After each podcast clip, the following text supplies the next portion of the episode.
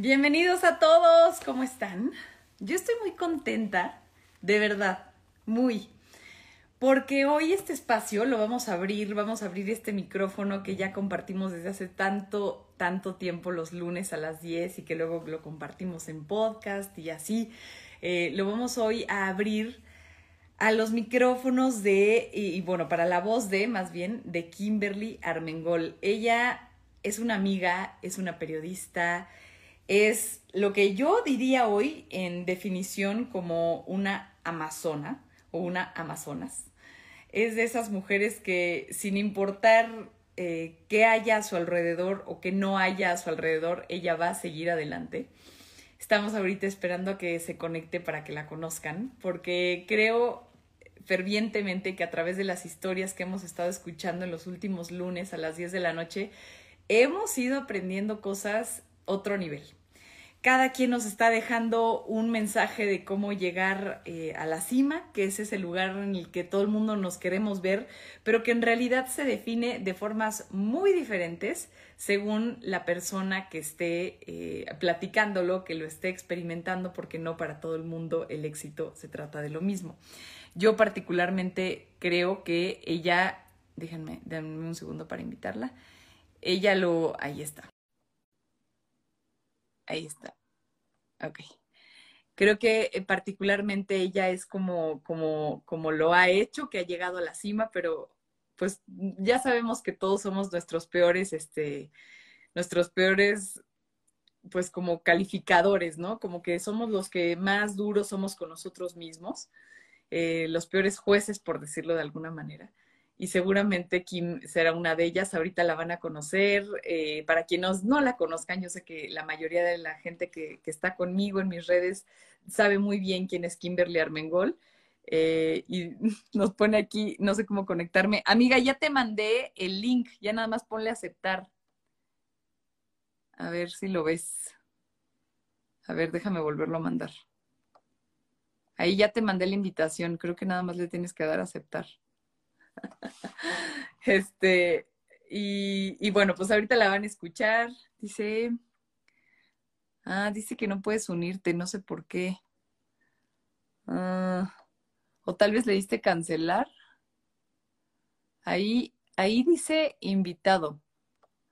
A ver si ahí, a ver si ahí lo logras, porque sí me salió un letrerito ahorita que decía Kimberly no se puede conectar, no sé por qué. No sé dónde te sale la invitación, amiga. Este, pero ahí, ahí, por ejemplo, ya dice Kimberly Armengol invitado. Seguramente en, los signos de abajo, o sea, en los simbolitos de la parte de abajo, te debe de salir algún globito rojo. dice, pasen el manual. Y la verdad es que no, a mí no me ha tocado estar del otro lado, entonces no lo domino. Ahí estás, ya, lo lograste. No te veo. Ahí está, ahora sí ya te veo. A ver, pero espérame, ahora no te oigo. Ah, súper. Como que sí te oigo, pero lejos. No, no te oigo. Sí te escuchamos, pero muy, muy lejos. O sea, se escucha como un eco súper, súper lejos. Es que ahora ya, ya te congelaste con cara de asustada. a ver, vamos a, vamos a, ¿qué haremos? nos volvemos a conectar. A ver, lo voy a volver a intentar en lo que buscas un spot con señal, porque ahí no te vemos. No, estás congelada totalmente. A ver, ¿qué hacemos? No, ya se desconectó. Ah, a ver, va otra vez. Otra vez, va otra vez, va otra vez. Que salga, que salga. A ver si ahorita la vemos. Amiga, como que tenemos tu conexión, pero a ver, ahí ya. Sí, pero no te oigo. Te escuchas muy lejos. No. O sea, sé que me lo estás preguntando, pero se escucha bajitititito. O tal vez sin los, sin los audífonos. A ver, ahí habla. Es que tal vez el micro está en tus audífonos. No. Ahí como que se desconecta, a ver, aguanta. Es que se, se escucha lejísimos. Sí te oigo, pero muy, muy, muy lejos.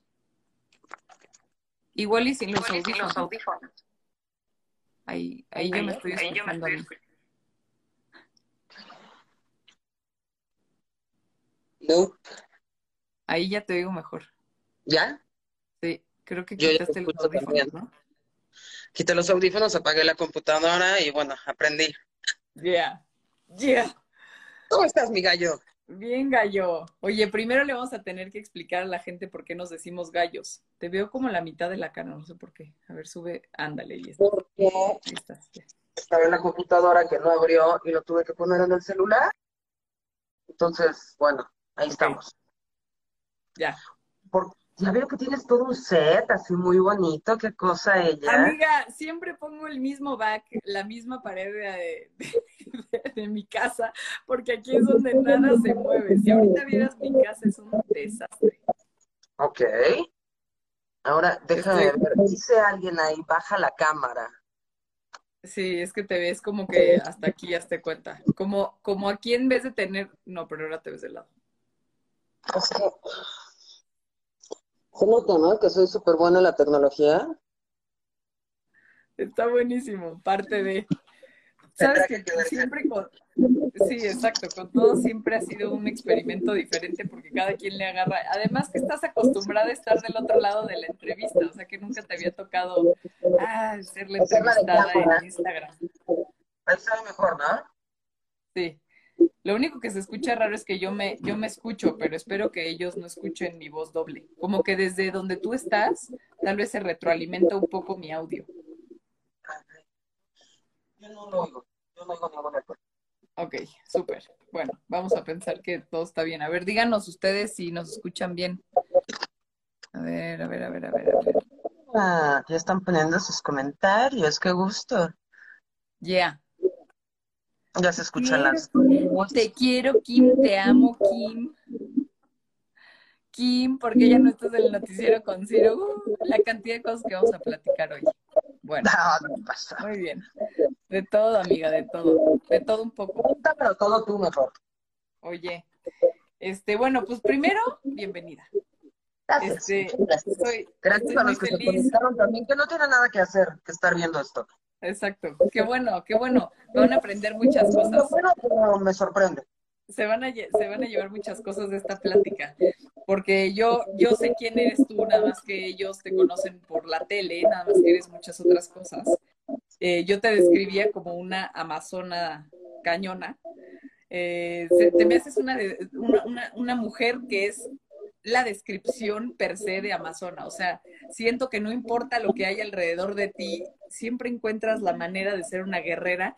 Y para mí una guerrera no forzosamente es que se te note que eres una guerrera, sino que a veces ni, ni siquiera se nota que estás quizás batallando con alguna cosa externa o interna y que siempre estás de pie. Y creo que en gran medida tu profesión eh, ha sido uno de esos pilares, ya sea de comunicación o otras, porque hoy la gente también va a escuchar que tienes otros intereses y otras profesiones eh, y otras maneras de salir adelante, pero siento que todo eso, en, tu caso, eh, sí literalmente el trabajo no solamente dignifica, sino que de pronto la comunicación ha sido también una manera de, de llevarte a otro nivel y hasta empoderarte. O sea, ya ve- ves que mucha gente dice que trabajar dignifica y tal, tal, pero ya en ti es otro nivel. O sea, creo que tu profesión, eh, desde como yo lo he percibido como amiga, te, te, te ha dado un sustento bien padre.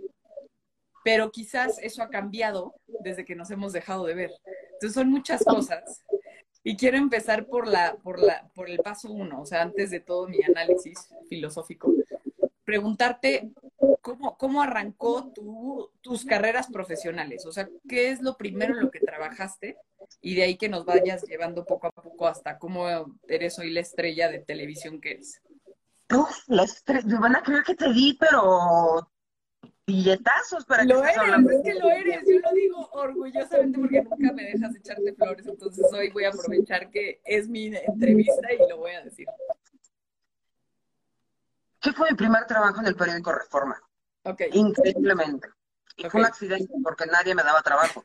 Entonces era, ¿tomas ese trabajo o sigues desempleada? Y ella llevaba dos años de haber salido de la universidad. Entonces ya me pegaban el autoestima, así como de, oye, si lo hice tan bien, ¿por qué no tengo trabajo? ¿Qué está pasando? Que cabe mencionar que yo estudié relaciones internacionales, no comunicación. Entonces el área de trabajo es mucho más complicada, es un circulito muy cerrado, un nicho. Y entré en el periódico Reforma y me encantó. Fue como abrirme un mundo, claro, los tres primeros días me iba a llorar al baño pensando que no la iba a armar y que era mejor renunciar antes de que me corrieran. Entonces me iba a Y ya después todo avanzó muy bien. Oye, desde, desde el principio la comunicación para ti era el periodismo, o sea, lo que, lo que te gustó cuando llegaste ahí no pensaste me gusta la comunicación, era me gusta el periodismo internacional. Ni siquiera lo veía como periodismo internacional, lo veía como la información internacional porque lamentablemente en México casi todo lo que es información y prensa internacional se hace desde el escritorio. No es que se hagan grandes reportajes, tú lo sabes bien, o sea, es todo con información de agencias, pero aparte yo coordinaba a los corresponsales, a los corresponsales que tenía Reforma, entonces sí, eso sí me, encantaba, ¿no? Me hacía sentir que estaba ahí merito en el ajo y que sabía cosas que los demás no sabían. Entonces, sí, sí, me, me, encantó. Y a partir de ahí, ¿cómo, cómo, cómo te fuiste desarrollando? O sea, ¿cuál, ¿cuál fue el siguiente paso para, digo, que además es un primer paso bastante choncho, porque pues ya llevabas a otras personas, ¿no? O sea, ya había otras personas bajo tu cargo se podría ver así o lo podrías ver como que yo era la esclava de ellos, depende cómo, cómo lo queramos vender, pero, pero bueno. Mm, yo quería originalmente trabajar en la Cancillería, porque para eso había estudiado. Yo no había estudiado para irme al periódico ni al periodismo, ni me interesaba. Es más, en la universidad daba flojera, como que los compañeritos de comunicación que estaban ahí en la facultad, yo decía, no, no, no, no, no. nosotros somos la neta, ellos no. Después de eso logré entrar a Cancillería. Increíblemente el sueño se hizo realidad, pero las personas que trabajamos en la prensa sabemos que hay un rush, una velocidad al trabajar, un terminar todo hoy, porque todo es para hoy, la noticia caduca, si no la, si no la entregas hoy, mañana ya no sirve, ya es pasado. Y entro a la Cancillería y era otro mundo totalmente diferente, ¿no? Veías que para mover una hoja de un escritorio a otro, podía pasar una semana y estaba muy bien. Entonces, bueno, la ilusión se me fue cayendo a pedazos. Afortunadamente tuve un jefe extraordinario que lo adoré con todo mi corazón y me quedé siete años ahí. Todo el sexenio de Calderón, un año del sexenio de Peña Nieto, pero lo pimponeaba con muchas actividades de prensa. Tenía mis, primero tenía secciones en ciertos programas, hacía secciones de finanzas, imagínate eso y después ya noticieros. Entonces corría de un trabajo a otro, literal, iba a la Cancillería con mi maletita, salía corriendo con la maletita para disfrazarme del noticiero y regresaba a la Cancillería. Tuvo una locura. Ahí, durante toda esta primera parte laboral, ¿tu familia jugó, o sea, tenía algún papel? ¿O sientes que eh, la, familia era punto y aparte? ¿Cómo, o sea, que la familia, ¿qué, qué rol jugó durante esa época? Mi familia siempre estuvo poca madre en ese sentido. ¿eh? Me apoyaron en todo lo que yo quería, como que todo lo que quería hacer les daba orgullo. No se metían mucho, más bien a veces decían cosas como, te vas a tronar y es demasiado, tienes que comer, tienes que dormir. Lo clásico que le dicen a todos. Sí, sí. Pero, bien, bien, sin problema. ¿Y, y, y de, de, ejemplos o por qué, por qué te gustó? O sea, nada más fue por llegar y hacerlo o había algún ejemplo o algún modelo a seguir que tuvieras que dijeras, es que la neta veo a X persona, mujer, hombre, que me gusta y me gustaría verlo, verme así. un segundo, no, no te entendí la pregunta. Ok, si tenías algún modelo a seguir, ah, laboralmente hablando. Siempre tenía los conductores de CNN, era mi super hit. O sea, los veía todos los días y después cuando entro a trabajar al periódico Reforma, la pantalla que tenía atrás para monitorear era la de CNN. Entonces yo decía, bueno, un día yo tengo que trabajar ahí, ¿no? Ese es mi destino. Hoy, hoy por hoy, ¿cuál crees que es tu rol como periodista? O sea, en los medios de comunicación sientes que tienes eh, porque para, quizás para mí es muy obvio, pues yo veo tu sello, pero tú te das cuenta de cuál es ese sello eh, y si sí, ¿por qué lo has llevado hasta ahí? Mm, no, no, no, no lo percibo. Es como cuando escuchas tu voz, ¿no? Eres tú. No hay, no hay otra cosa. De hecho, me ha costado mucho trabajo a lo largo de la vida tipificarme como o periodista o comunicadora. Es solo lo que estoy haciendo en ese momento y sale como está, ¿no? Pero no, no siento ninguna particularidad. Naciste en Estados Unidos, amiga, y eso quizás te da otra perspectiva. Cuéntame un poquito de cuánto tiempo estuviste allá, nada, veniste para acá luego, luego, y, y eso, ¿cómo sientes que te ayuda a tener pues una, una visión diferente a la de cualquier otro periodista? Nací en o comunicador. a los cuatro años. Entonces, toda mi educación formal fue en México, primaria, secundaria, universidad, todo, o sea, todo el tema ideológico, conceptual y educativo, lo integré en México. Súper contenta, por supuesto, de ello. Ay, estoy viendo comentarios, perdón, que me estoy distrayendo ahí. Ok. Te están escribiendo muchísimos. Ay, sí, bueno, a ti también. Por acá, por acá Son decían, tuyos, más bien. Son tus amigos. te dicen aquí, estarás en CNN, sé que lo lograrás. Este, que si no te Esos sueños hijo, cambian, ya después cambian cuando, cuando te vuelves mayor. cuando vas avanzando. Luego acá dicen, acá nos dicen excelentes periodistas, este, que te quieren mucho. Chef Gloria Oficial, que eres Ay, reina. es un amor, le mando un beso, por favor. Es un encanto, sus porras siempre están presentes en mi vida. Pau, Pau dice Kim, mi patrona. Ah, caray. Este, Rebeca nos dice, hola, mujeres empoderadas.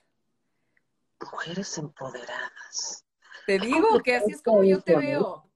Eso quizás para ti siempre ha sido algo que traes, pero, pero a mí, o sea, a mí me ha sumado mucho tenerte cerca porque, porque veo que uno puede caminar con seguridad en un ámbito profesional sin que le tiemblen las piernas. O sea, yo, yo de verdad, No, no. Puedes caminar con seguridad, que te lo crean y que te tiemblen las piernas, pero que solo tú lo sepas. exacto, eso es un poco lo que te decía del, del concepto que, ten- que tengo, ¿no? Que no quiere decir que no, que no hayan cosas eh, contra las cuales luchar, sino que, que, que ni, o sea, ni quien se dé cuenta, me explico, que es como, güey, todo el mundo jura que a ti no se te mueve, pero un pelito de que te digan lo que te digan. Y eso creo que tiene que ver un poco también con tu habilidad de saberte comunicar, no solamente a cuadro, sino fuera de él. Sí, pero también de ser muy honesto contigo mismo, porque es súper complicado, aparte de patético, aburrido y nefasto, quienes se compran su papel. Porque a ti y a mí nos toca ver eso, pero por cantidades espantosas, ¿no? Caen del cielo constantemente, que se compran el papel y van en su papel de periodistas a su casa a comer, bueno, van al baño solos y están en su papel de periodistas. Híjole, qué penoso. De verdad, qué pe- de hecho, qué penoso hasta encasillarte en cierto papel, porque hoy Paola puede ser una periodista, puede ser una comunicadora y dentro de tres años puedes decir a la chingada todo esto y quiero escribir libros. Y te vas a hacer escritora si es que te va bien, si es que te aplicas, o puedes decir quiero tener tres, cuatro negocios y dedicarme a otra cosa. Encasillarte desde esa posición es muy complicado. O sea, creo que el día que pierdas la honestidad contigo y digas, no me están temblando las piernas, ya valiste. Sí, O sea, sí. ya te creíste el rol, ya te encasillaste, pero ya te esclavizaste también de ser ese personaje que estás creando. Ahora, cuando hablas de personaje, eh, porque, porque, eh, porque entiendo, yo entiendo la parte de personaje, pues porque tanto tú como yo lo hemos vivido de más o menos quien se para en la cámara y como tienes que actuar, no es que estés eh, siendo falso, sino que pues tienes que tener cierta, cierta tranquilidad, ¿no? Este, estar, eh, estoy buscando alguna palabra como para decir, No Sí, o sea, no te puedes poner a llorar porque diste una noticia de que mataron a alguien, ¿no? O sea, es a- veces hay ganas en este país. crear una coraza. Ahora, eso lo has hecho en, me dice si me falta alguno, ¿no? Este, Canal 11, 22, TVC, Excelsior, Imagen, y de pronto ahorita, no es que hayas salido de ese mundo, pero tomaste una decisión que pocos veían venir, que era el tema de estoy con Ciro Gómez Leiva y de pronto ya no estoy ahí. Esa, esa decisión, ¿por qué la tomaste? Por temas muy personales que necesitaba tiempo, temas de salud familiares en los cuales yo tenía que ocupar mi tiempo y no puedes estar a la mitad en algo. Eh, un noticiero como el noticiero de Ciro es sumamente demandante, tienes que estar ahí porque muchos van a creer que llegas, te sientas y haces tus tres minutos y te vas y te maquillan. Claro que no. Estás trabajando desde las cinco de la tarde en la oficina, pero antes de eso, todo el día lo estás haciendo. Es un, sería un acto de irresponsabilidad y falta de honestidad que digas, voy a estar aquí cuando la mitad de mi mente y mi alma está en otro lado, ocupada, preocupada. Entonces llegó un punto en que tenía que ser honesta conmigo misma y decir, a ver, me voy a dar esta pausa porque tengo que resolver todos estos problemas personales que tengo con la familia y ya vendrá el momento de continuar. Porque justo eso es quizás lo que, lo que no era esperado, ¿no? O sea, que Kim tuviera e, e, esa, e, ese momento de luz de decir necesito tiempo para mí. Como que creo que estamos acostumbrados a verte tanto yo como amiga, como la gente como público, porque saben que estás en diferentes, eh, que si es que, eh, me acuerdo que, o sea, has escrito para el Excelsior, pero escribes, entiendo, también para Opinión 51, ¿no? un rato te vi ahí, este, y para otros espacios, o sea, te he visto escribir para otras revistas. Y, y de pronto es, oye, estás escribiendo en tantos lugares, estás en televisión en tantos lugares, o sea, poco te faltaba para estar omnipresente y de pronto que, que tomaras esa decisión para darte tiempo para ti, creo que es algo muy valioso. O sea, es un ejemplo, pues. Ni siquiera era para mí, porque somos como egoístas para darnos a nosotros mismos. Es más por la familia, porque se necesitaba en ese momento, y dices, lo voy a hacer sin problema. A lo mejor si por una necesidad mía lo hubiera obviado, no le hubiera hecho caso, y sí, lo que comentas sigo en todos los demás medios en los que afortunadamente tengo la oportunidad de tener un espacio, que es la revista Cosmopolitan, Opinión 51, el periódico Excelsior y Canal 22. Pero el tema ahí es que son trabajos que puedo mover mis horarios, ¿no? Que puedo decir, vamos a tener dos programas grabados y nos vemos dentro de tres semanas, que puedo decir, voy a planear hacer mi columna o si me duermo a las cinco de la mañana, no importa, porque durante el día ya hice lo que tenía que hacer el noticiero no te lo permite, y tú lo sabes mejor que nadie. Tú tienes que estar al pie del cañón, tienes que estarlo preparando y sobre todo tienes que estar empapado de todo lo que estás diciendo. Si tú te desconectas tres días, bueno, cuando te vas de vacaciones, regresas de vacaciones y dices, Dios mío, ¿qué pasó? Te cuesta volver a engancharte, ¿no? Porque si no, es como engañar al público y engañarte a ti, y eso no, no, no se puede aceptar. Oye, como mujer, hablando del primer concepto que tocaba yo pensando eh, en ti como amiga, como profesional y como ser humano, eh, el tema de ser amazona, o sea, eso muchas veces también se entiende por eh, el asunto de poder sobrevivir y en este caso hasta en un mundo que originalmente se, se pensaba de hombres, ¿no? El periodismo, y todo, realmente hasta, hasta los otros trabajos que has tenido, hasta en la Cancillería, pienso que pueden ser tal vez ambientes un poquito más rudos de lo que eh, para las mujeres me refiero, porque son hostiles para las mujeres, no rudos porque no podamos con la rudeza, sino porque son hostiles, como que te, hacen ver como que tú no puedes, tú no sabes, quítate. ¿Te, te costó esa parte o siempre lo sentiste como tu pez en el agua? Mentiría si diría que no pero también mentiría si crees que te das cuenta. Estos son temas que en los últimos años han tomado una super dimensión y tú mismo haces conciencia que dices, híjole, hace ocho años, ¿cómo permití que este fulanito me dijera tal, tal y tal? En ese momento no lo tienes interiorizado. Estaba muy normalizado el tema, pero afortunadamente sí, en todos los trabajos en los que he estado, déjame hacer memoria, creo que en todos he tenido jefes hombres. y en todos han sido hombres extraordinariamente generosos. Por ejemplo, el tema de Cancillería, bueno, no, no, no tienes idea el respeto que yo tuve del jefe, que le mando todo mi amor, se llama Alberto Benet, hizo por mí, yo creo que la porra te saluda. Totalmente, hizo por mí lo que nadie en la vida, o sea, me dio tanta fuerza, tanta autoestima, tanto creer en mí. Era un hombre que decía, vas, lo vas a hacer tú. Y yo, no, porque estás acostumbrado a hacer el trabajo de atrás, que el jefe se luzca con tu trabajo, que se atribuyan, que no te reconozcan. Fue un crecimiento emocional y de autoestima impresionante. Y sí, siempre he tenido jefes hombres que me han apoyado de una forma que no tengo más que agradecerles en un mundo tan hostil, tan complicado y todavía tan machista. Oye, y ah, pensando en esos, en esos personajes que, que, que, son fundamentales para guiarte de la manera correcta en un mundo profesional, ¿en quién otra, en qué otra persona pensarías que te dio ese empuje?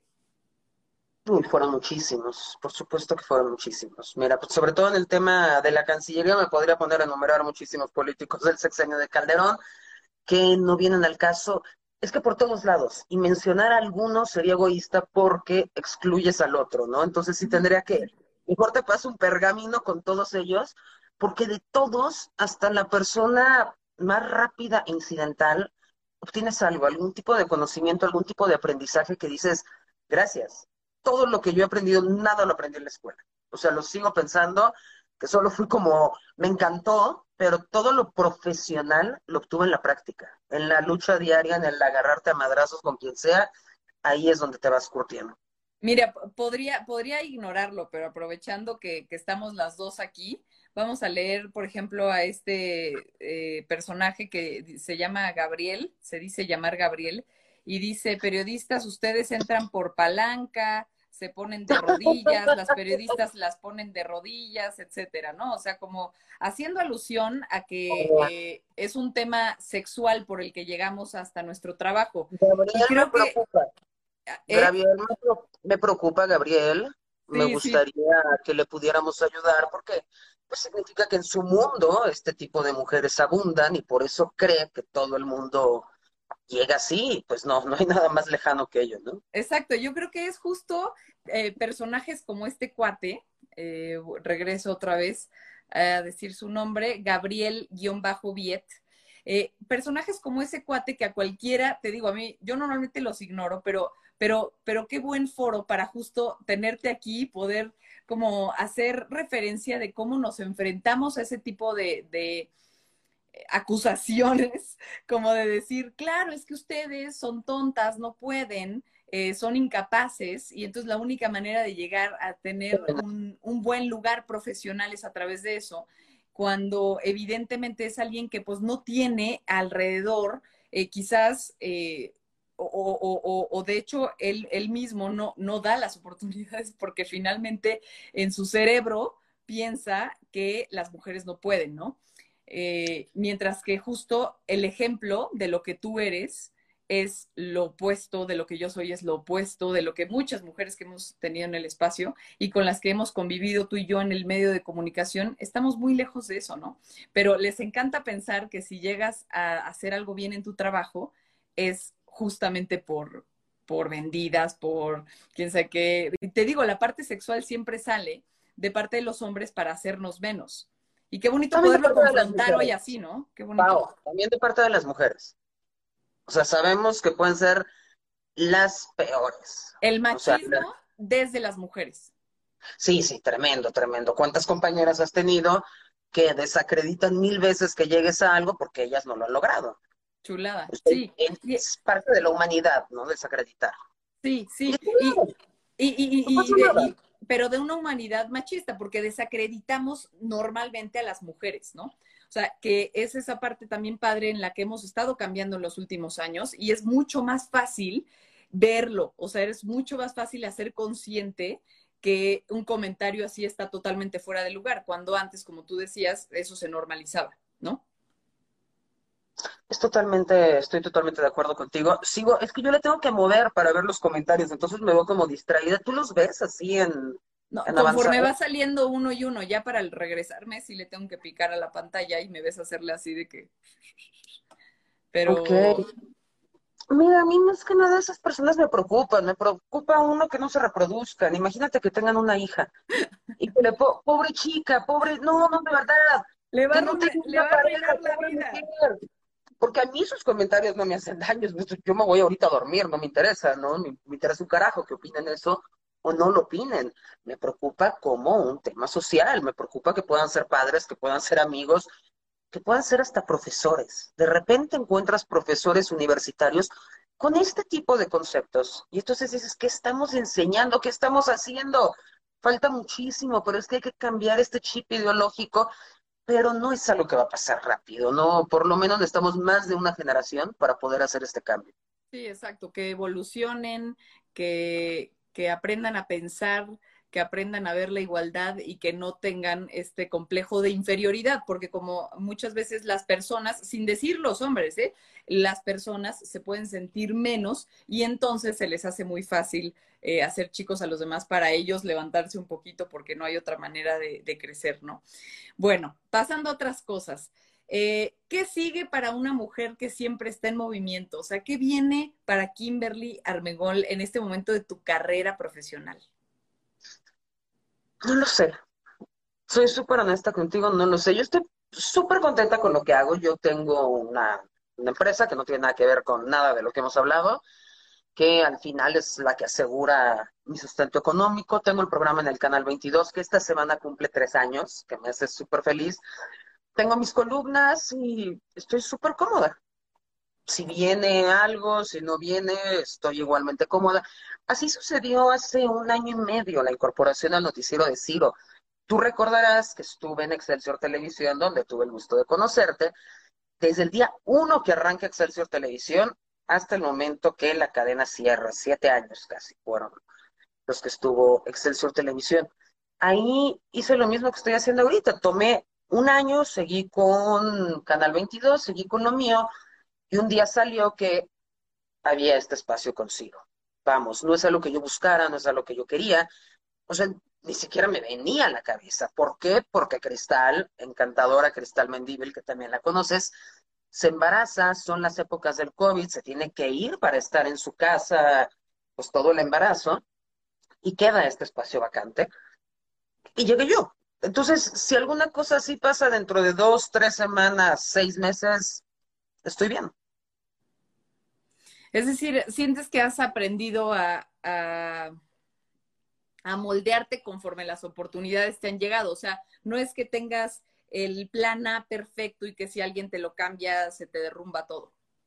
Dejé de correr. Creo que dejé de correr. Y ahí es cuando te veo a ti, gallo. Digo, este gallo cómo corre todo el día desde la mañana. De hecho, para ir a desayunar contigo hay que ver toda esta agenda complejísima de actividades que tienes eso yo lo tuve, esos años de Cancillería, ya no lo quiero. Ya no lo quiero, tuve pérdidas fuertes de personas muy amadas, entonces sí prefiero tener tiempo con mi gente a estar corriendo en una carrera frenética en la que al final del día voy a llegar a donde estoy ahorita. ¿no? Lo hice en su momento, fui súper feliz haciéndolo, no sé si dentro de un año tenga la necesidad de volver a hacerlo, porque también es como un tema adictivo, esta adrenalina, este rush que lo sientes, ¿no?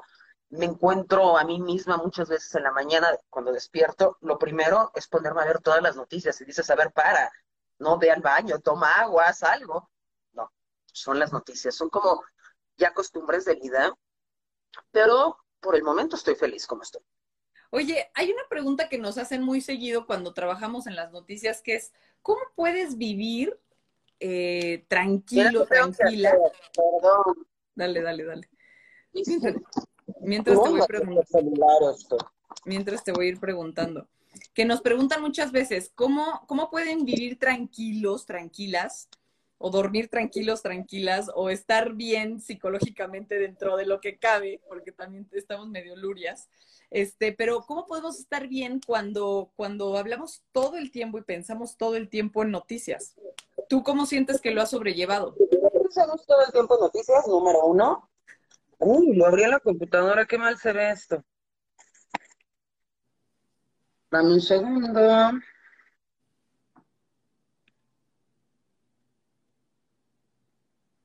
Dale, dale, mientras voy a abrir comentarios. ¿Qué podemos hacer, querida mía? Parece como no esperaba que fuera en el celular. No. Es que en el celular es más fácil, ¿no? Tú lo estabas intentando en, en En la computadora. No manches. Sí. De hecho, estaba segura que iba a jalar por la compu tipo Zoom cualquiera normal. Pues no. Oye, me encantó la ola de comentarios que salieron para, para hablar sobre lo que las mujeres hacemos bien en, el ámbito profesional. Muy bonito. Bueno, Cuéntame los que siento que si muevo ahí tantitito se me va sí, ya sé, desconchinflar. Oye, bueno, entonces te, ah, me decías, es que no todo lo que vemos son noticias, primero. No todo lo que vemos son noticias. Para empezar, vemos muchas series en Netflix también. ¿Qué, qué series de Netflix estás viendo ahorita? Ah, entrevías, si no me está encantando, ¿eh? ¿Entrevías? Yo Ajá. estoy viendo, yo estoy viendo, yo estoy viendo, ¿sabes? Ay, ¿cómo se llama el de entrevistas? David Letterman, right? Ah, sí, Mm. David Letterman. No, Grandioso. no manches, qué entrevistas. Un día, un día voy a aprender. Te estoy agarrando de conejillo de indias para un día hacer unas entrevistas así Te digo fregonas. que no paras de correr. Es que a mí me dio, a mí me dio ahorita en la pandemia, no sé si a ti no te dio en la pandemia, pero a ver, espérate, en tu, en tu pantalla se ven los comentarios muy arriba también. No sé cómo esconderlos. Ah, ya, ya los pero si no los problemas no, no No, salen. ya, ya. Ya es que los quería bajar porque no te veía la cara. Ay, qué Este, pena. ¿qué te iba a decir? ¿Qué La estábamos- pandemia.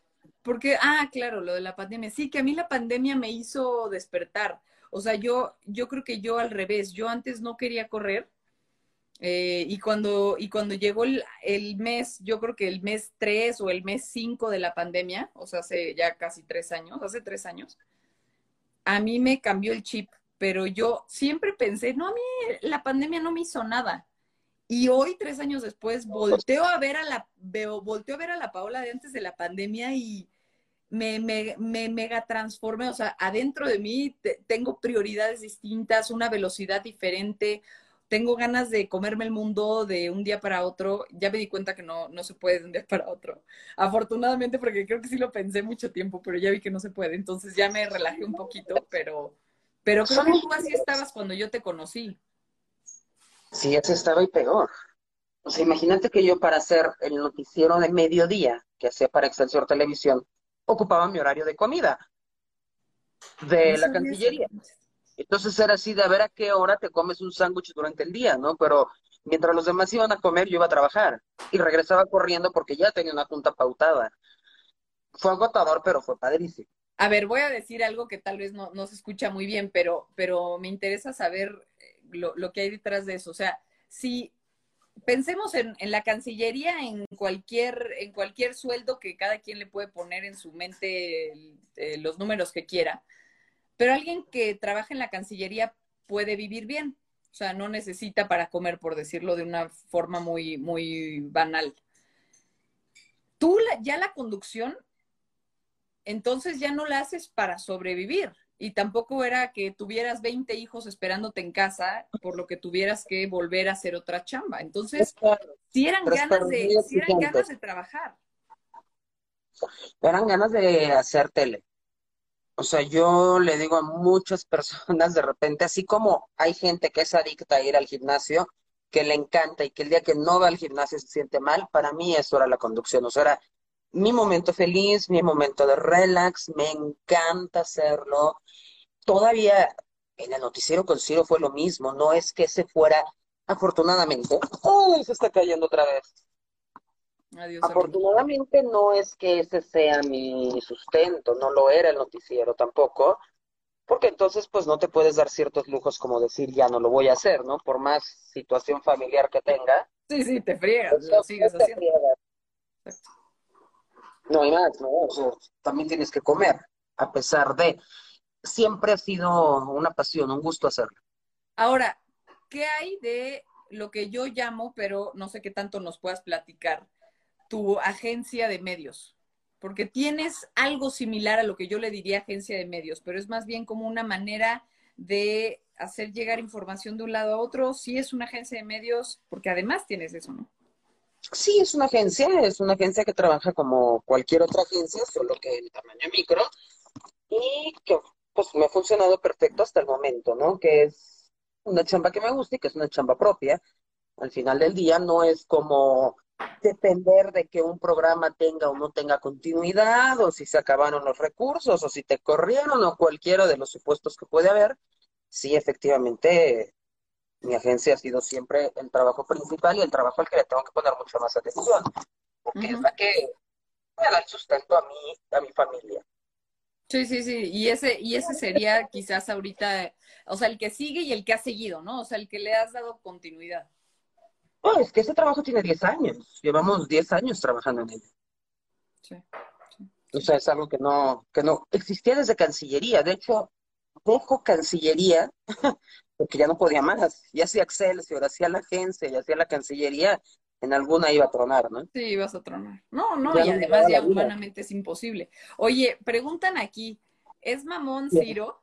Y yo con esa pregunta digo que, que tanto tú como yo hemos trabajado con él, además, dígase, en el mismo puesto, igual que Cristal Mendíbil. O sea, como que hemos ido eh, eh, compartiendo varios roles sin querer cada una en su etapa, pero hemos ido compartiendo esos mismos puestos, entonces sabemos bien lo que implica estar eh, en, en, cada uno de los equipos que hemos trabajado, porque hemos trabajado, por ejemplo, en Excelsior o ahí en Ciro, eh, creo que hasta te ha tocado alguna vez con Paco Sea, que a mí ya, a mí ya Cristal sí nos ha tocado. ¿A ti no te tocó con Paco? Me ha tocado coberturas excepcionales, como lecciones y así, pero no nunca estar en el compartir programa pero, pero preguntarte, preguntarte lo que ellos mismos te preguntan, o sea, obviamente de aquí, aquí te dicen, se te extraña con Ciro. Muchos han hecho pues alusión a lo, a lo último, a lo que te ubican, que obviamente es con Ciro, ¿no? Este, cuéntanos tu experiencia. Son increíbles las historias que la gente se inventa. Por ejemplo, muchos a raíz de mi salida con Ciro descubrieron que tengo un programa en el 22, pero creen que es algo nuevo y creen que lo dejé por, el programa. por este. Entonces me ponen cosas como, ya, ya te compró el gobierno, ya eres una chaira. Que dices, ok, pero cuando estaba con Ciro decían que era asido al chayote. Y así me pasaba estando con Ciro. O sea, por ejemplo, de lunes a viernes, toda clase de comentarios de si odian al gobierno, pero el miércoles, ah, sí, como el gobierno te paga, entonces decía, wow, o sea, me teletransporto de ser chayotera a chaira. Era una cosa increíble, ¿no? Lo que quiera escuchar la gente, lo que quieran creer. Hubo muchísimos comentarios que si Ciro me corrió, que si Ciro me daba muy poco tiempo, que se veía que a Ciro le caía mal. Este tema de siempre cuando acababa mi intervención yo decía, pero antes de irme, Ciro, que, perdón, o sea, no es que yo le estuviera pidiendo más tiempo, es que era ya parte de la actividad que hacíamos con el programa, como alguien que va a decir, y ahora volvemos. No, sí. es parte del estilo. Ni Ciro me corrió, ni teníamos una mala relación. De hecho, me encanta esto decirlo. Me acuerdo que eran las nueve y media de la noche el último día que hice el noticiero y me dijo todavía Ciro, tienes una hora para arrepentirte. Y yo, no, no me digas porque voy a empezar a llorar, por favor. Fíjate, cuando se da la despedida que fue muy cortita, porque Ciro dice, bueno, lo que vayas a hacer, este, ten mucha suerte, no sé qué. Yo casi no contesto nada porque ya se me estaba cortando la voz. Entonces nada más dije, muchísimas gracias, el privilegio fue para... Quitan la cámara, empecé a llorar, pero entonces la gente se inventa sus historias, ¿no? Como, Ciro apenas si se despidió, ella ni lo volteó a ver, y dices, ¿es en serio? Oye, y, justo, y justo respecto de eso, ¿no sientes que a veces el estar en un foco, o sea, o en un foco o en un foro público, este, es injusto hasta cierto punto por, eh, por estas historias que dices, ¿no? O sea, la gente, siento que hay veces que eh, quiere entretenerse y entonces se entretiene haciéndose novelas de las personas que trabajamos en los medios, ¿no? Este, y hacen de un error un drama, ¿no? Y de, o sea, de cualquier cosita que ven y que podrían ver, eh, un ejemplo muy, muy burdo, ¿eh? Pero nada más por traerlo ahorita a colación porque es algo que todos ubicamos. Lo que pasó con Will Smith, ¿no? Ok, cualquiera podría decir, no, pero es que él sí se pasó y fue y se la, volvió, y se la voló y bla, bla, bla. Bueno, pero yo lo quiero llevar a un ámbito de que el vecino fue y le soltó una bofetada al de al lado, ¿no? Este, y al día siguiente tan amigos como siempre, o una semana se quedaron enojados y al, a la semana siguiente como eran amigos, porque además este par, Chris Rock y Will Smith, pues eran amigos, este, normalmente pues se vuelven a abrazar al día siguiente o a la semana siguiente y ahí quedó, ¿no? Pero como sucede en un foro público, de pronto el juicio, la novela, el seguimiento, el morbo, es como tan exacerbado que se me hace a veces injusto, ¿no? ¿Tú cómo lo ves? Ahí estoy totalmente contraria a tu opinión. Por ejemplo, en el tema de Will Smith, ellos de eso viven. Gracias a eso son millonarios. Si no les gustara, no estarían ahí en el ajo haciendo todo tipo de cosas. En el tema de personas comunes y ordinarias como nosotros, a eso te expones. O sea, es parte de el precio a pagar por trabajar en lo que te gusta y te friegas. O sea, porque si uno tiene la responsabilidad de sentarte enfrente de una cámara, de dar opiniones, de entrar en la casa de alguien, que eso es algo que no hay cómo agradecerlo. De verdad, yo agradezco muchísimo a cada persona que me ha permitido entrar, aunque sea un minuto a la intimidad de su casa, que dices, wow, o sea, yo no dejo entrar un extraño a mi casa y ellos lo permiten todos los días. Por supuesto que me pueden juzgar, hacer historias y creer lo que quieran de mí. Lo que sí no me gustaría es que después de que les contestas, sigan inventando su historia. Sí, sí, sí, sí, exacto. O sea, que también den espacio para tu propia versión. Ahora. Claro, es un precio a pagar por hacer lo que me gusta. Ok. Ahora, todo esto también eh, quiero, te tengo también aquí, porque parte de lo que he estado haciendo en las últimas semanas es como hablar mucho de, de, la importancia de la comunicación, no solamente para ti, para mí, porque estás aquí porque tú eres una experta en el asunto, sino también para, para quienes me siguen, para mí es muy importante que entiendan cómo la comunicación puede ayudarte a crecer en tu ámbito, cualquiera que ese sea. ¿Tú piensas que una persona que se sabe comunicar lo hace bien desde el principio? Repítamelo porque se corta. Ok. ¿Tú piensas que alguien que eh, se necesita comunicar bien, lo puede, lo puede hacer, aprender a hacer, o tuvo que haber nacido comunicándose bien?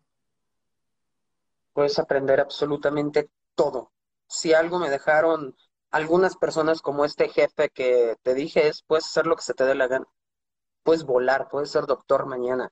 Y te cuento una historia muy, muy sencilla que, de hecho, vi hace ratito por ahí a mi mejor amigo de la universidad, que se llama Joaquín, no sé si sigue ahí o ya se aburrió de escucharme. Eh, en la universidad me toca exponer algo en una clase de geopolítica. Entonces ahí vas con tus rotafolios horribles, ¿no? Que los escribes y los pegabas en el pizarrón, una cosa espantosa. Doy toda esta exposición, que no podía dormir por dar la exposición. Cuando termino, me separo de la pared en la que estaba recargada, que en realidad era un pizarrón. Estaba toda mi silueta de sudor, todos carcajeándose, evidentemente. O sea, cada vez que y volteas, y está todo tu sudor ahí pegado. Para mí era una absoluta imposibilidad. Si a mí alguien me hubiera dicho en esas épocas, tú podrías hacer tal o cual, de ninguna manera lo hubiera pensado. Y sí creo que todos pueden hacer lo que quieran, solo tienen que tener ganas de hacerlo. Y estar convencidos, porque no, puedes tener un montón de ganas, pero decirte a ti todas las noches, no, no puedo, los demás son mejores que yo. No, pues ni siquiera lo intentes. Mejor olvídalo. Oye, ¿en tu camino ah, no has tenido momentos así? O sea, momentos que dices, no, no puedo. O sea, de tirar la toalla, de decir, la verdad, aquí no voy a poder. Todos los días, en todos los ámbitos, no solo en el laboral. ¿Y sientes que hay un valor en particular que te saca de ahí constantemente o, tienes que acceder a diferentes herramientas cada vez? Ah. Antes era un orgullo malentendido el que me permitía llegar a muchas cosas porque era, ah, ¿creen que no voy a poder? Ok, van a ver como sí puedo. Esa, eh, el ego. para adelante. Un poco del ego, pero también como tu, tu venganza poética de decir, ¿por qué me viste como tan poquita cosa? Ojo, aquí estoy. Y hoy por hoy es como, pues tienes dos opciones, o echar para adelante o quedarte sentado. Entonces, solo hay que echar para adelante. Y dices que eso era antes, ¿y ahora crees que esa parte ha cambiado? O sea, Sí, que ahora lo que te motiva es otra cosa. Totalmente. Conforme te vas haciendo mayor, te interesa cada día menos y menos la opinión de la gente o te interesa menos gente. O sea, a lo mejor antes tenía 10 opiniones que me importaban muchísimo, hoy me importan tres. Y mientras esas tres estén conmigo, los demás pueden, pueden vivir y creer lo que quieran. Y si ahora lo que te jala ya no es el, el, vamos a decirlo así, como el reconocimiento externo, o por embarrarse en la cara cualquiera que sea la, la, el formato, pero igual es el reconocimiento externo, ¿qué es ahora? ¿Qué sí te jala Bueno, ahora? cuando pierdes ese deseo del reconocimiento interno, al que estás mencionando, también pierdes el miedo, porque el miedo está directamente vinculado a, y si no lo logro, ¿qué van a decir de mí? Cuando ya no tienes ese miedo y ese interés, te avientas, lo haces. ¿Qué puedes perder? Me gusta, me gusta porque siento que esos, esos son de los, de los eh, empujes o de los valores que, que son más silenciosos, porque tal vez nadie lo puede ver a simple vista, ¿no? O sea, no es como que digas, ah, bueno, pues es que es el, no sé, el valor de la perseverancia o el de la, volun- la fuerza de voluntad. Es algo un poquito más escondido, pero es simplemente el- la ausencia de miedo a fallar. Y muchísimos factores que yo llamo suerte y que mucha gente a mi alrededor me dice, no, no, ¿cómo crees? No puedes atribuirle a la suerte cosas que tú has logrado. Yo siempre creo que soy una persona con muchísima suerte, creo que lo eres tú también, porque efectivamente tienes aptitudes que no tiene nadie más, eres una persona exquisita y única, pero has tenido la fortuna económica, educativa, social, no eres una persona que tenía que trabajar turnos de 12 horas y cuando llegas a tu casa es a dormir y atender a tus hijos. Hemos tenido ciertas características que nos han permitido pues ser afortunados y poder avanzar hacia las oportunidades que se presentan. Fíjate, ahorita que dices lo de suerte, justo hace ratito también lo mencionaste cuando, cuando dices que Ciro se, se despedía de ti y cuando te estaba diciendo esas últimas palabras sobre, sobre desearte suerte en la siguiente etapa de tu vida laboral, cualquiera que esa fuera. Eh, yo también me acuerdo que cuando me fui de Ciro, eh, hablé por teléfono con él una última vez y lo que me dijo fue, fue lo mismo, o sea, me, me dijo, y te deseo suerte y me dijo, porque la mayoría de la gente desea éxito, pero pues, porque, ah, no, porque dijo algo así como, desea, nada más dice éxito porque creen que todo debe depender de uno. Sin embargo, me dijo, yo he visto a mucha gente en el camino trabajar muy duro, o sea, que uno que pensaría que ese trabajo le daría el éxito, pero no les he visto que les llegue la oportunidad, o sea, ese momento de suerte que los hace brillar. Totalmente de acuerdo. Entonces, no importa qué tanto le friegues, que si no tienes ese ¿Cuántas momentito de suerte, te vas a quedar ahí. ¿Cuántas compañeras en este camino que hemos tenido, por ejemplo, en estos últimos 10 años que yo he tenido el gusto de conocerte, hay muchísimas que son mejores que tú y yo. Y juntas, que son mejores que tú y yo juntas. Y también muchísimas que son peores y que no han tenido exactamente ese momento o la suerte de coincidir con alguien que crea en ti, que te diga, a ver, ven, trata de hacerlo, vamos a ver porque eso lo necesitas, ¿no? No, no es que tenemos nuestras propias televisoras y entonces yo desde mi antena, bueno, Paola sí tiene aquí su, su foro de televisión, como podemos ver, su Instagram, pero los mortales, que no tenemos eso, solo tenemos la pared, es encontrar una persona que diga, voy a confiar en ti y que te dé esa oportunidad, porque esa persona también se está jugando muchísimo al confiar en ti. Entonces, claro que son golpes de suerte.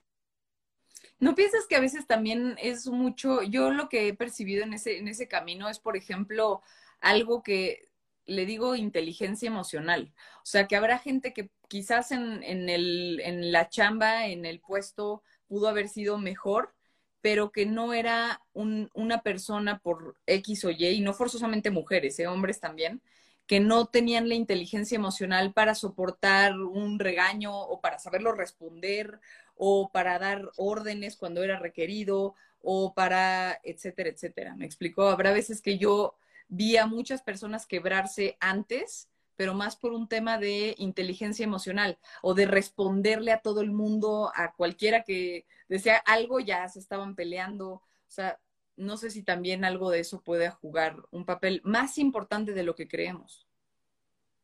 No todos tenemos la misma, el mismo umbral del dolor, ¿no? Podemos hacernos la misma cirugía y a ti te va a doler de una forma muy distinta que a mí. Y no todos tenemos la misma conexión, porque a lo mejor tú y yo podemos trabajar con la misma chica, la misma conductora, y a ti te va muy bien porque inmediatamente empatizas con ella, tienes un clic o yo tengo un clic y la otra persona sencillamente no lo tienes. Entonces todo es pesado, ¿no? Son muchos factores, creo que medioambientales externos, en los cuales no puedes atribuir ni tu éxito ni tu fracaso 100% a ti. Amiga, vamos a darle el último dulce a la gente. Quiero que les des algún consejo para la gente que te ve y, que yo sé que al principio tú decías, no, ¿cuál estrella? Pero que te ve en un lugar que yo le digo la cima, eh, en un lugar ahí en la cima en donde ellos les gustaría estar, de alguna forma, y no digo que quisieran ser tú o que, ni mucho menos, sino que quisieran alguna de esas cosas que tú has logrado hasta el día de hoy con tu trabajo, esfuerzo, perseverancia y ese toque de suerte que, que dices. ¿Qué, consejo les podrías dar para, para poder seguir hacia adelante y llegar a su propia cima? Es que ahí está el secreto, donde lo dijiste, a su propia cima. Cuando tú comparas tu camino con el de cualquier otra persona, de hecho, por ejemplo, tú y yo podríamos tener muchas similitudes profesionales, ¿no? Hasta ciertas, ciertos gustos por la información internacional, ciertos temas que dices, oye, son muy pares, son caminos totalmente distintos. En el momento que cualquier persona diga, híjole, yo quiero ser como ella, desde ahí estás arruinado. El camino es tuyo, como diría Carlos Castañeda en las enseñanzas de Don Juan, ningún camino te va a llevar a ningún lado. Solo que uno vas a ser súper feliz y el otro lo vas a sufrir cada día de tu vida. Entonces, cada quien tiene que encontrar para lo que sirve, para lo que le gusta, no solo es me gustaría verme así, me gustaría escucharme así, o me gustaría dedicarme a eso. Hay un algo, una vocecita interna en la que sabes qué cosa es lo tuyo y qué no. Eso es encontrar tu propio camino. Wow, me quedé con eso que dices de este ningún ningún camino te lleva a ningún lado, solo que uno te hace feliz y el otro no. En el mismo lugar. Todos vamos a acabar igual, muertos y olvidados dentro en mil, 2400, ¿quién va a saber quién carajo eran estas dos que están hablando y toda esta gente que está ahí viendo? Es como lo más irrelevante, rápido, va a desaparecer en tres segundos, pero te la pasaste bien en el camino, te la pasaste mal, no hay otra. Tratemos de que ese camino pues, sea lo más agradable para nosotros y para la gente a nuestro alrededor, que eso es súper importante, ¿no? No pasar por encima de otros, no atropellarlos, no subir a costa de brincar en la cabeza de otra gente. Con eso nos quedamos, amiga, porque si agrego algo más, nada más la voy a regar. Te adoro, gallo. Ay, oye, nunca le dijimos a la gente por qué nos decimos gallos, nada más porque ella es mi gallo y yo soy su gallo, así como cuando vas a una pelea de gallos y dices, yo le voy a ese. Así. No, no te acuerdas, no te acuerdas y no te acuerdas.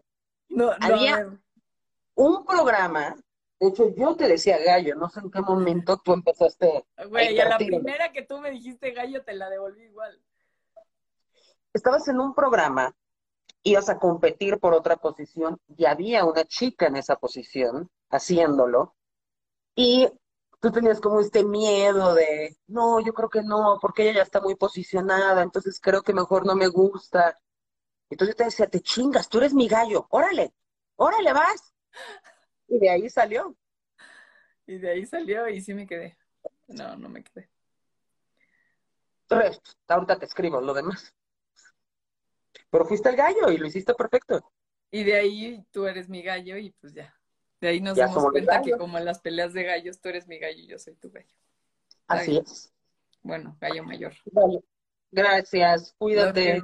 Gracias, gracias a por todos los que pusieron su tiempo aquí. No entiendo por qué, podían estar haciendo otras cosas, pero bueno, muchas gracias. Y sí los íbamos leyendo, ¿eh? aunque no parezca. Vimos que Yo varias los voy a veces leer, desconectándome, los voy a leer. Cosas buenas. Dime una cosa, dime una cosa, porque no lo sé de una vez. A ver. Cuando se desconecta esto, ya no va a estar el live. ¿Dónde veo Sí. los comentarios? No, estos comentarios ya no los vas a poder leer. Estos son solo ahorita. No, Ya entonces luego- quédate ahí hasta que los acabe de leer, pues es una grosería, ¿cómo crees? Oye, ya luego lo que hago es que cuando me salgo, yo lo publico, para, te lo comparto para si tú lo quieres publicar también en tu muro, pero bueno, lo comparto yo en el mío. Y la gente que lo vuelve a ver, o la gente que lo ve, de, o sea, así por primera a vez lo va a ver grabado y ahí comenta, pero la verdad en donde comenta todo el mundo es en este. Entonces, platícale algo a tu auditorio. Yo voy Mira, a por quitar ejemplo, la cámara. Por ejemplo, dice aquí Chucho, Chucho Cis, creo. Sí. Saludos, Kim. Luego acá, Dago son bellas y profesionales. Luego por aquí dice, Dago son muy profesionales. Creo que sí, eso ya lo dije. Eh, Chef Gloria dice, típico de Kim Armengol. Seguramente dice, ah, es que ella misma dice, eres la mejor, te quiero inmensamente. Mmm, qué hermoso. Este, ¿qué dice Paz por acá? No, habían un buen de comentarios, nada más que mi- como va entrando la gente, se mezclan eh, la gente que va llegando y la gente que comenta. Aquí dice Ramiro, Kimberly es una persona muy profesional en lo que hace. Felicidades por su gran éxito. Mm, Luego acá Román, todo lo que ha tenido Kimberly ha sido resultado de mucho trabajo. En verdad es admirable la capacidad que tiene para trabajar bajo presión y con todo en contra. Para ella no hay imposibles. ¿Quién ¿Ves dijo lo eso? que te digo que nosotros vemos de ti? ¿Quién Luego- dijo eso? Dice, eso lo dijo Román, Romano JQN. Ok, un beso. Luego acá dicen, suerte es que una persona, ah, suerte es que una persona tenga en su vida, ten- es que una persona, ah, te tenga en su vida. Eres lo mejor que llegó a mi vida, la chef Gloria. Luego acá arriba dice Delgado, son únicas, Delgado Fernández. Luego Alejo Vázquez dice, par de morras chingonas. Eso, eso mamona. Eric Aspeitia dice saludos. Ricardo dice, se te extraña ver en la noche. Pues, bueno, le Pues ponen aquí a, a la página de Paula Barquet y ahí estamos. Para, para que me vean otra vez. Luego acá dice Mr. Rohit, hello. Eh, luego dice acá, hombre, hombre vikingo 84, dice, qué mujeres tan cabronas en el mejor de todos los sentidos. Gracias, vikingo. Luego- ¿qué pasa? Dime, por favor, ¿qué te ¿Eh? lleva a escoger esos nombres? ¿Por qué alguien escribe y decide ponerse vikingo? No sé. Luego acá dice Ger Wolf oficial. Dicen que si no hay crítica es porque no lo hace uno bien. Así que tú sigue así, Kim. Saludos. Eso. Luego dicen. Ah, bueno, eso es para mí. Luego acá dice. Ah, también aquí dice Astring, Astringosol. ¿Y por qué te- no lees que son para ti? Eh, No, no, nada más dice, yo solamente veo telediario de 7 a 9 en multimedios. Luego dice, Astringosol, se te extraña en el Noti Kim y te hacen un amor y paz. Oh, Astrid, preciosa. Josué Dublán dice que vayan con el América, esos que inventan, que se vayan con el América, esos que inventan, co- inventan cosas. Eh, O sea, se equivocó de programa. sí, sí, sí. Acá dice Dago, yo sí pensé que te habían corrido. Bueno, pues ya aclarado el punto. Te digo que corren, pero eh, luego acá Jorge, Jorge Are- Areyes Moreno. Muchas felicidades a las dos grandes mujeres. Eh, dice Bueno. Chef, ah, dice la chef que sí, ella sí notó cuando se te quebró la voz cuando te despediste, Ciro. Luego Josué Dublán. Ah, dice, gran sello SID. ¿Qué, qué ID? Tal vez tienes algún ¿Me los sello que mandas, por favor? no sé. Luego acá dice, si siempre... Ah, sí, siempre dabas dos últimas notas, dice Delgado. ¿Quién más? Josué dice, ignóralos, gracias por tu trabajo. Otro decía, yo te veía en el 22. Llevan varios que te dicen, se te extraña con Ciro. No, bueno, qué cantidad. ¿Me los puedes mandar después todos? No manches, imposible. En cuanto lo, en cuanto te sales ya se borran. Oh, O sea, no hay forma de guardarlos. Por eso te los estoy recitando. Dice aquí Caego, yo extraño ver a Kim en imagen, tiene una manera de presentar las noticias muy diferente. J. Ramírez 10 dice felicidades. Juan Carlos Rivas dice me encantan las entrevistas, súper buena idea. Ah, soy tu fan número uno, Pau. Ah, es que eh, te digo que este formato de entrevistas lo acabo de empezar hace poquito. Empecé hace como un mes porque ya tenía ganas de entrarle a otros temas. Normalmente, para que sepas, este espacio lo, lo dedicaba Tengo unas súper recomendaciones para ti de entrevistas. Te las voy a mandar. Neta, pásamelas porque ya se me iban acabando mis cartas. Son las, las más fuertes María y Elena no quiero. Ríos. Es un, es una vieja chingona como pocas. Eso, eso es lo que necesitamos aquí. Mm, luego, pues ya, creo que hasta ahí todo lo demás ya lo habíamos leído. Eh, aquí Romano dice que asco el machismo, como si una mujer solo pudiera obtener un lugar a través de un favor sexual. Luego Dan dice todos los días tienen contenido, in- contenido inteligente. Gracias, Paola. Saludos. Mm, Y así sucesivamente. Pues muchas cosas bonitas. Muchísimas gracias a todos por haber estado. Gracias a ti, mi gallo. Y Gracias, gallo. pues comentamos, comentamos mañana. Me desconecté de lo del video porque se está acabando la pila del teléfono. Ok. Ya Pero estás. muchas gracias a todos que ocuparon su tiempo en escuchar nuestras locuras. Y a ti, gallo, gracias por invitarme.